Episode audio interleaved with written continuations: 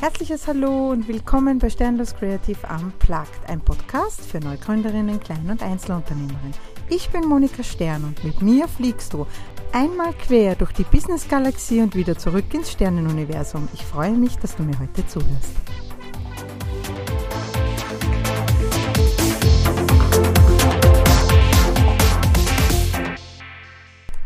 Einen wunderschönen Mittwochmorgen. Willkommen bei einer neuen Folge von Sternlos Creative Unplugged.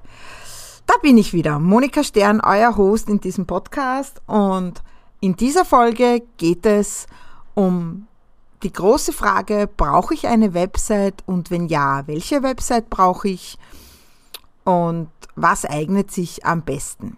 Die Frage, ob man eine Website braucht oder nicht, stellt sich für mich eigentlich überhaupt nicht. Denn ich finde heutzutage keine Website zu besitzen, das ist immer ein bisschen für mich unseriös und das wirkt immer ein bisschen sonderbar.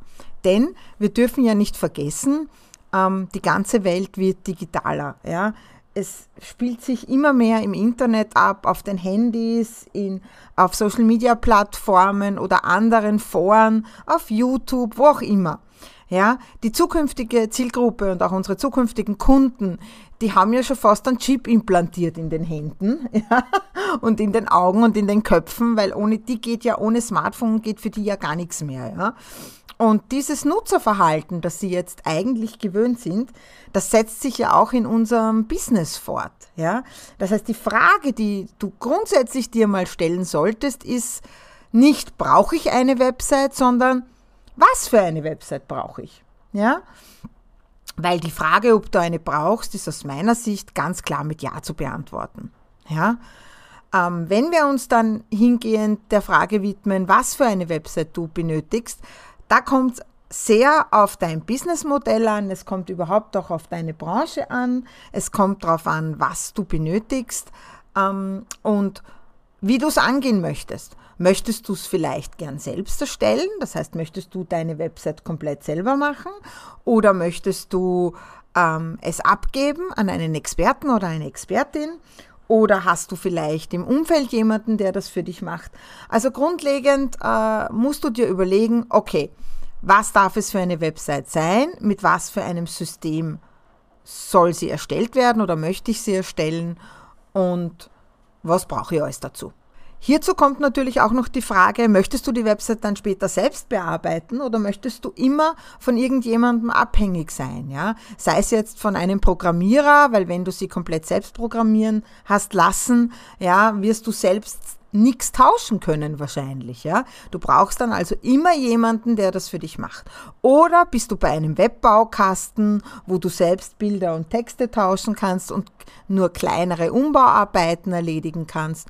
Oder machst das mit dem CMS-System WordPress, wo du selbst sehr viel erledigen kannst und nur hier und da vielleicht einen Experten brauchst oder einfach sagst, ich tausche gern Texte und Bilder selber, aber ums Update und ums Backup kümmerst bitte du dich. Ja?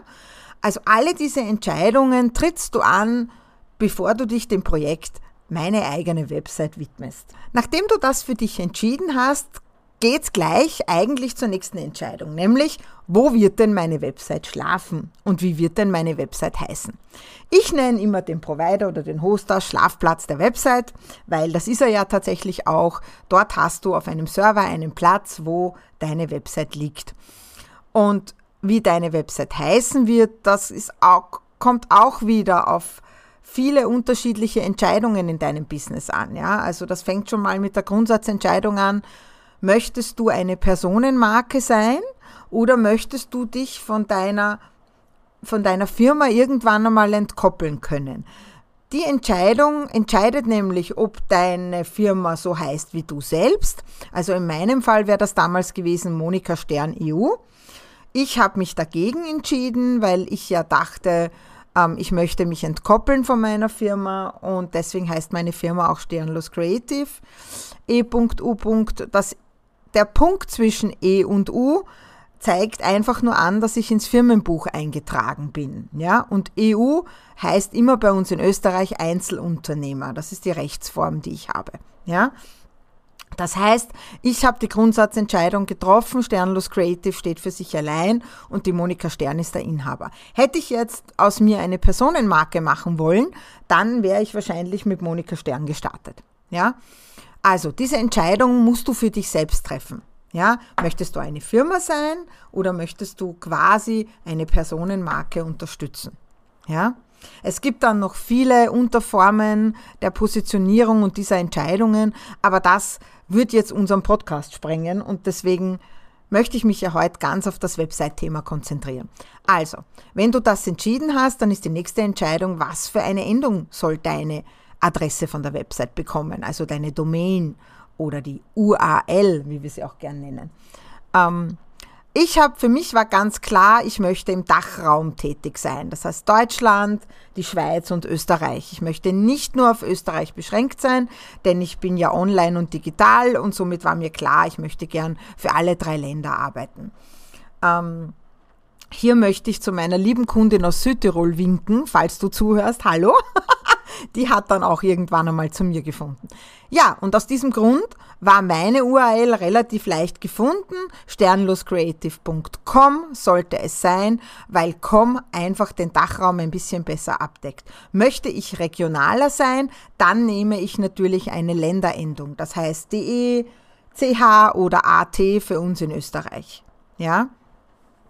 Das könnt ihr euch gut überlegen. Blöder sind Endungen wie .web oder .wien oder .gmbh. Die sind zwar schon einige Jahre auf dem Markt, aber wirken ein bisschen unprofessioneller und sollte man eigentlich nur nehmen, wenn es einen wirklich triftigen Grund gibt, warum man das nimmt. Ja? Aber ansonsten ähm, entscheidet, was für eine Domäne sein soll. Dann könnt ihr bei den verschiedenen Domain, äh, Pro, Entschuldigung, Provider-Anbietern könnt ihr schauen, ob eure Domain noch frei ist. Ja, und dann entscheidet ihr euch für einen Schlafplatz. Ich möchte hier bitte anmerken, dass nicht der günstigste Schlafplatz der beste ist. Denn ihr müsst euch vorstellen, stellt euch kurz vor, ihr liegt im Bett mit ganz vielen anderen Menschen. Na, fragt euch mal, wie gut ihr schlaft und wie erholsam das Ganze ist. Und so geht es eurer Website, nämlich in Bezug auf Servergeschwindigkeit und ein bisschen Ladezeit. Ja? Das heißt, bitte nicht immer nur auf den günstigsten Preis schauen, sondern was bietet euch der Provider um das Geld dafür? Ja? Sind da E-Mail-Adressen inkludiert? Gibt es da noch weitere URLs, die ihr dazu kaufen könnt? Denn mein Rat ist ja immer, wenn ihr euren Namen gefunden habt und andere Endungen sind noch frei, dann kauft ihr die bitte mit. Denn ihr möchtet ja nicht, dass jemand unter eurem Namen einmal eine andere Website eröffnet. Ich will nicht ständig erklären, warum sternloscreative.ch nicht ich bin. Ja? Also ist mein Tipp immer an, an meine Kunden und an alle, mit denen ich so spreche, ähm, kauft bitte alle anderen Domains auch. Und es gibt äh, ganz tolle Provider, die schon Inklusivdomains haben. Also einer meiner Lieblingsprovider, um hier jetzt nicht wieder Werbung zu machen, aber ich mache es jetzt einfach, auch ich werde nicht dafür bezahlt, wie immer der Hinweis, ja, ich mag All Inkle, das heißt All Inclusive sehr gern. Das ist ein deutscher Provider, der ein sehr gutes Preis-Leistungs-Verhältnis hat, gute Server, an super Support, ja, und ihr habt, je nachdem welches ihr kauft, fünf oder zehn Inklusivdomains dabei. Da stellt sich die Frage nicht, oh, muss ich jetzt für jede Domain zwischen 15 und 25 Euro im Jahr zahlen? Nein, denn das ist in meinem Paketpreis enthalten und alles ist wunderbar. wunderbar. Das heißt, für eine durchschnittliche Website ähm, ist all inklusive gut. Habe ich ein bisschen ein komplexeres, ist es immer noch ein guter Provider. Ich muss halt einfach das größere Paket kaufen. Ich selbst zum Beispiel habe meine Website bei Rateboxes gehostet. Ja, ich mag diesen deutschen Anbieter sehr. Er ist hat leistungsstarke Server, bietet einige Vorteile für mich. Ich brauche kein extra Backup machen, weil das machen die dort schon für mich. Ich brauche kein extra Caching-Plugin, das machen auch die schon für mich. Es hat allerdings alles seinen Preis. Ja, das ist sicher nicht der günstigste Anbieter, aber mir ist das das wert, denn ich möchte, dass meine Seite gut performt, dass das mit der Ladezeit gut hinhaut und dass ich mir sonst auch nicht so viele Sorgen machen muss. Und das ist bei Rateboxes für mich gegeben. Daher die Entscheidung für Rateboxes. Aber es gibt noch viele andere am Markt. Schaut euch gut um, sprecht Solltet ihr einen Kreativen oder eine Kreative an eurer Seite haben, sprecht mit ihnen darüber. Die haben immer aus der Erfahrung heraus schon Präferenzen, wo ihr gut und sicher untergebracht seid. Gut, habt ihr diese Entscheidung, dann geht's gleich zum nächsten Step und der nächste Step ist, was soll's denn sein? Soll es ein Baukasten werden für euch oder möchtet ihr zu WordPress, also eine WordPress-Seite oder möchtet ihr vielleicht dass jemand euch ein ganz ein eigenes Theme programmiert. Ihr seht, die Entscheidung kann gar nicht so einfach werden. Und da muss man sich wirklich gut hinsetzen und ganz ehrlich seine eigenen Kenntnisse und Fähigkeiten hinterfragen. Ja? Webbaukästen wie Squarespace, Wix, Jimdo, äh, Webnote und wie sie alle heißen, äh, sind sehr beliebt machen Werbung mit geringer Einarbeitungszeit und dass ihr keinerlei CSS oder HTML-Kenntnisse benötigt, dass ihr eure Inhalte kinderleicht tauschen könnt und dass die quasi alles für euch erledigen. Ja, das stimmt auch so. Also ich habe selbst früher mal eine Jimdo-Seite besessen und kann sagen, ja, das ist richtig. Ähm, der Vorteil ist ganz klar, du hast sehr viel auch schon in den kostenlosen Versionen, also sehr viele Funktionen werden unterstützt. Es ist alles bei einem, bei einem Anbieter. Ähm, es gibt vorgefertigte Designs, die du auswählen kannst. Ja, du kannst mit Drag and Drop alles ändern. Es sind auch schon die einen oder anderen SEO-Funktionen hinterlegt, die man ausfüllen muss. Es ist relativ leicht zu bedienen und meistens gibt es auch einen halbwegs anständigen Support. Die negativen und die Nachteile der ganzen Geschichte ist, ähm, wenn ihr das kostenlos betreibt, dann habt ihr im Normalfall eine wirklich schiere URL, weil dann heißt nämlich die URL www dein Name und dann ist meistens .jimdo.com dran oder .wixsite.com. Irgend so eine schiere Endung dran. Und das ist für mich einer der allergrößten Fehler an den kostenlos Varianten, weil das zeigt sofort, dass du das nicht professionell betreiben möchtest, dass deine Website nicht professionell betrieben wird.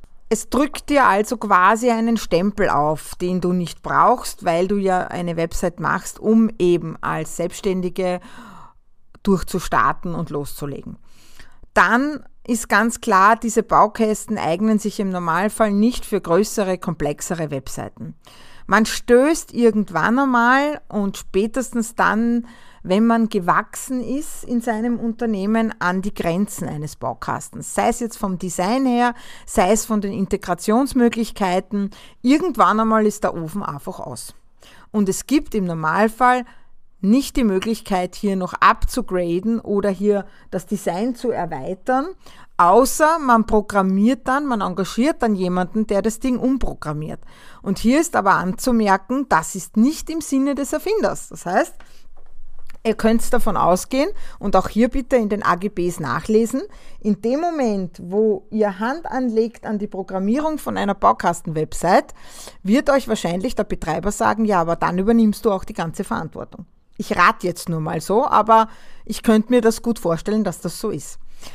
Ja, das nächste ist natürlich die Content-Hoheit. Die Content-Hoheit sollte immer bei euch liegen. Das heißt, die URL, ihr solltet Herr des Providers sein, wo eure URL liegt. Ihr solltet Herr sein über die Inhalte eurer Website. Und das seid ihr bei den Baukastenanbietern nicht.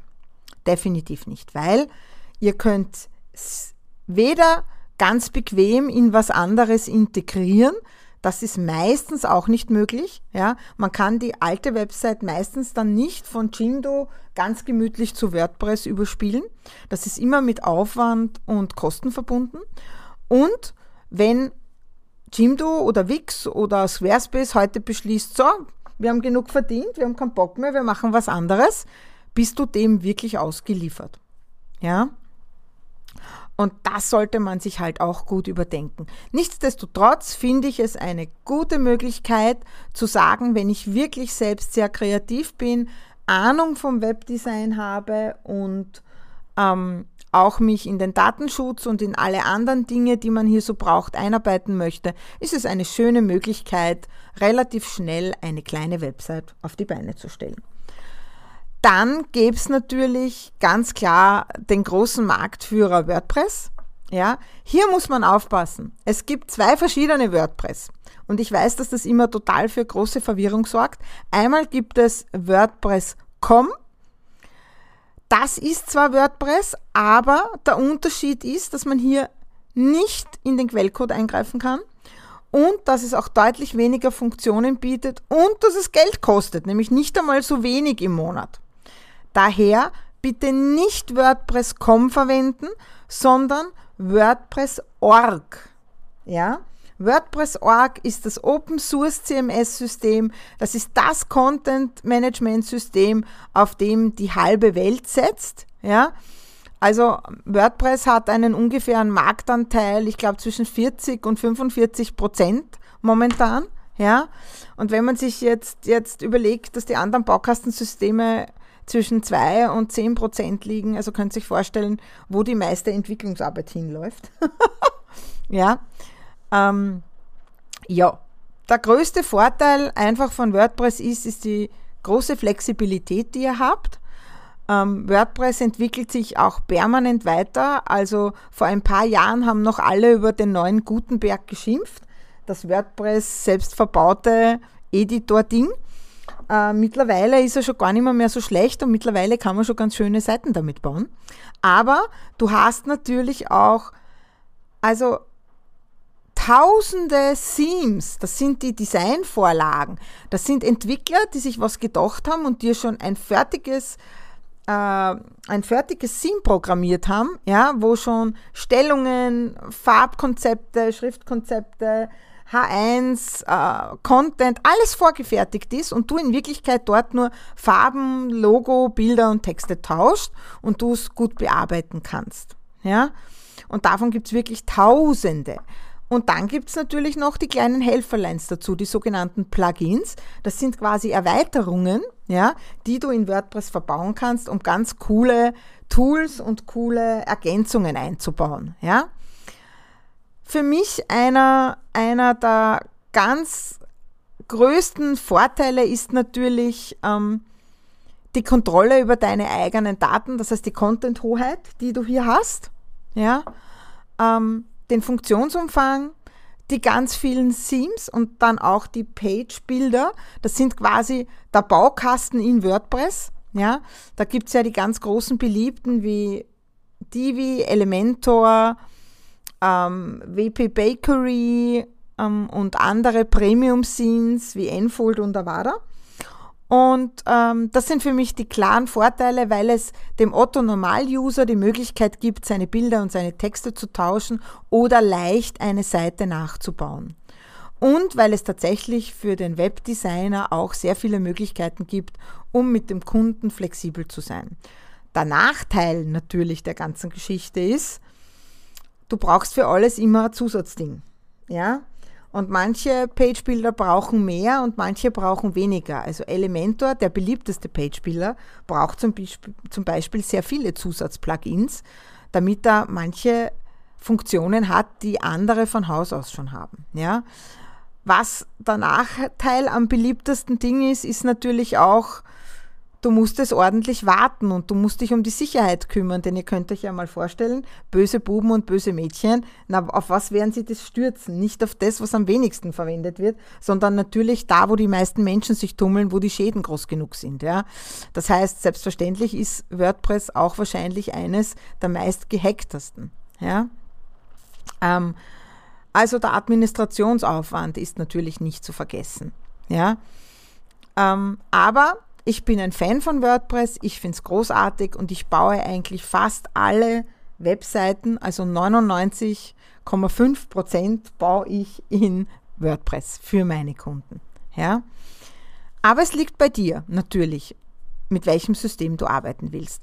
Es gibt jetzt dann auch noch ganz neue Systeme, die immer mehr an Beliebtheit finden. Eines davon ist zum Beispiel Webflow. Ich finde Webflow total spannend, weil es mir aus der Grafiker- und Designersicht ganz neue Möglichkeiten eröffnet und gleichzeitig aber auch für meine Kunden ganz spannend sein kann. Und daher werden wir uns in den nächsten Jahren sicher auch mit Webflow auseinandersetzen und werden uns das anschauen. Aber momentan kann ich nur sagen, spannende Geschichte und die sind am Vormarsch. Ja. Generell habe ich vor, zum Thema Website jemanden einzuladen und mit ihm ein spannendes Interview zu führen, das ich euch dann in der nächsten Zeit auch ausstrahlen werde, passend zum Thema Blog-Website. Und daher, mit dem werde ich auch über Webflow sprechen und über WordPress und die anderen Dinge. Also freut euch darauf. Ein kurzer Ausblick. Was ich, von was ich euch ganz klar abraten möchte, sind eigene Page-Bilder von Providern, denn damit seid ihr tatsächlich gefangen aus meiner Sicht. Ja, also ihr seid dann wirklich auf den Provider gebunden, nämlich komplett, ja, und ähm, da haben wir auch wieder das Thema mit der Content-Hoheit. Ja, aber wie gesagt, ihr dürft das entscheiden, ihr könnt das. Wenn ihr euch Kreativpartner aussucht, ist mein heißer Tipp, bitte achtet, ob die ein Impressum auf ihrer Website haben, ob sie eine vollständige Datenschutzerklärung haben. Schaut vielleicht auch nach, wenn ihr schon wisst, wie das geht, ob sie euch mit Cookies verfolgen, ob sie euch Google Analytics auf den Hals setzen, ohne euch zu fragen. Alles das kann euch Auskunft darüber geben, inwiefern die Zusammenarbeit mit diesem neuen Kreativen oder der Kreativen gut ist oder nicht. Ähm, lasst euch Empfehlungen geben, schaut euch die, die Arbeiten der Kreativen an. Ähm, das alles und euer Bauchgefühl wird euch wahrscheinlich zu einer guten Entscheidung helfen. Ansonsten wir haben alle ein gutes, starkes Netzwerk und kennen verlässliche Partner. Ihr könnt mich auch gern fragen. Sollte ich nicht die Wahl sein, aber ähm, ich habe wirklich ein tolles Netzwerk mit tollen Kreativen an der Hand und kann da für jeden Bedarf wirklich jemanden empfehlen. Also so gesehen hier die Empfehlung auch für andere. Was noch mit euch ein, einfließen sollte in eure Entscheidung, ist tatsächlich der Punkt, wie technikaffin bin ich und wie viel Zeit, Ressourcen möchte ich aufwenden. Denn eine Website besteht ja jetzt nicht nur aus hübschen Farben, bunten Bildern und, und netten Texten, sondern eine Website hat auch technische Herausforderungen, sei es jetzt von der Provider-Auswahl bis hin zur Domain-Registrierung, zur WordPress-Installation, zur Installation der ganzen Themes oder bei anderen Baukästen, was man vielleicht auch noch beachten muss. Es geht ja auch darum, wie erstelle ich ein rechtssicheres Impressum, was muss alles in eure Datenschutzerklärung, was muss ich alles nachschauen bei dem jeweiligen Website-Ding, das ich verwende. Ja, also was muss ich bei Jimdo-Wix und Squarebase nachlesen? Ja, ähm, was den Datenschutz angeht. Was für Daten sammelt meine Website? Was für personenbezogene Daten sammelt sie? Ja? Sammelt sie überhaupt welche? Setzt sie Cookies oder tut sie das nicht? Ja? Ähm, über was muss ich meine User informieren? Darf ich Statistiktools verwenden? Wenn ja, wie baue ich den Google Analytics richtig ein? Darf mein, mein, mein Anbieter von meinem Baukasten einfach meine Leute tracken, ohne dass er sie fragt oder darf er das nicht? Wie finde ich heraus, ob er das tut? Sind Schriften da, die Verbindung in ein unsicheres Drittland herstellen? Für all diese Fragen seid ihr verantwortlich. Das heißt, wenn ihr euch dazu entscheidet, ihr sagt, ich bin technikaffin genug, ich kann mich da einarbeiten, ich habe genug Zeit, Ressourcen, dann muss euch auch klar sein, dass ihr euch wirklich tief ins Datenschutzthema arbeiten müsst oder euch eine Expertin oder einen Experten zu Rate holt und mit dem das durchgeht. Ja? Denn schlussendlich seid ihr für eure Website verantwortlich. Für den Inhalt und für die Dinge, die darauf passieren. Und das muss man in seine Entscheidung mit einfließen lassen. Ich kann noch einmal den Hinweis geben, es gibt für jedes Geldbörsal Experten und Expertinnen, die euch da unterstützen. Es ist also generell nicht notwendig, das zu tun. Ja, es kann aber sein, dass ihr das gern tun möchtet. Ja, auch da gibt es Lösungen bei vielen Experten und Expertinnen, dass man den Teil der Strecke alleine geht und dann für die restliche Strecke zum Beispiel jemand an die Hand bekommt. Ja? Überlegt euch das gut, arbeitet euch da ein und entscheidet für euch, wie ihr es denn gern machen wollt. Damit wäre ich für heute auch schon am Ende der Podcast-Folge, denn ich glaube, das war bla bla genug. ich glaube, die Köpfe rauchen und sind voll. In meiner nächsten Podcast-Folge widmen wir uns tatsächlich dem Aufbau der Website. Also was muss da alles rauf? Wie wird's aufgebaut? Was ist der Unterschied zwischen One-Pager, einer Landingpage und einer Website? Und ähm, auf was können wir verzichten und welche Brille müssen wir aufsetzen, damit unsere Website auch verkauft? Wenn sich das alles nicht in der nächsten Folge ausgeht, kann es passieren, dass wir sogar noch eine dritte Folge machen. Aber ich freue mich auf jeden Fall auf die nächste Folge mit euch. Ich danke euch fürs Zuhören und wie immer schickt mir gern Fragen, Anregungen unter podcast.sternloskreative.com und hinterlasst mir bitte, bitte gerne eine Bewertung. Das wäre sehr hilfreich für mich und auch für alle anderen, die vielleicht auch was mitnehmen können aus meinen Folgen. Habt eine schöne Woche, eure Monika. Danke, dass du uns auf den Ohren hast. Nun möchtest du uns vielleicht auch auf den Augen? Dann schaut einfach bei sternloskreativ.com vorbei oder folge uns auf den Social Media Kanälen. Wir freuen uns über eine Bewertung und deine Unterstützung.